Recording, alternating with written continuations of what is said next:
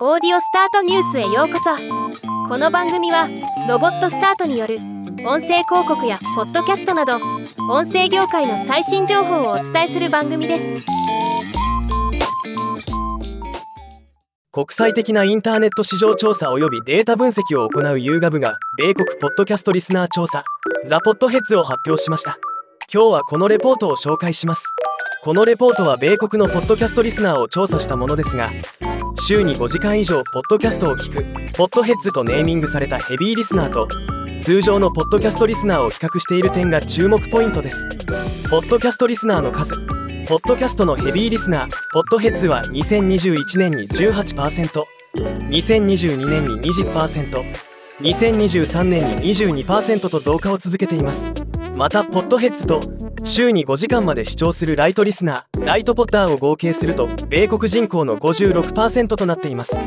ポッドキャストリスナーの性別年齢ポッドヘッズは通常のリスナーと比較して性別では男性が多く年齢では若年層が多い傾向が見られます。ポッドキャストリスナーの学歴仕事居住地ポッドヘッズは4年生大学を卒業している率が高くフルタイムで働いている傾向が見られました。また日本では参考にならないデータではありますが沿岸部特に西海岸に多くのポッドヘッズが住んでいることを示す地域差も判明しました。ポッドキャストは何をしながら聞いている？ポッドヘッズは週に5時間以上ポッドキャストを聞くために時間や場所やシチュエーションに関係なく日常生活の中でかなりの頻度でポッドキャストを聞いている状態であることが分かりました。特に多いのが家事をしながら46%通勤中。45%となっています。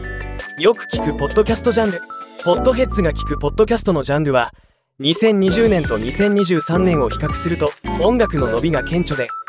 次いでテレビと映画が伸びました。これらエンターテインメントジャンルが伸びている一方ニュースと政治が大きく減少する傾向が見られました。ストリーミングビデオについてどう思うか？ポッドヘッズはオンデマンドビデオのストリーミングに週5時間以上を費やしている率も他のリスナーに比べて高いことが分かりました。ポッドキャストに時間を費やす人はビデオにも時間を費やすという傾向が顕著になっています。ポッドキャストリスナーとラジオリスナーの比較。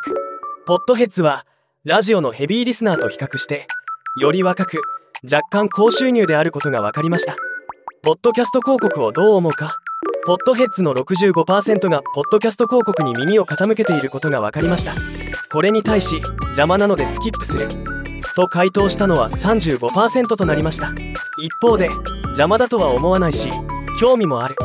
と回答したのは20%邪魔だとは思うがとりあえず聞いている。と回答したのは21%もいることが分かりました。いろいろな意見がある状況ですが66%がポッドキャスト広告が購入品の選択に役立っていると回答しているのは広告配信の当社としては嬉しい結果です。ではまた。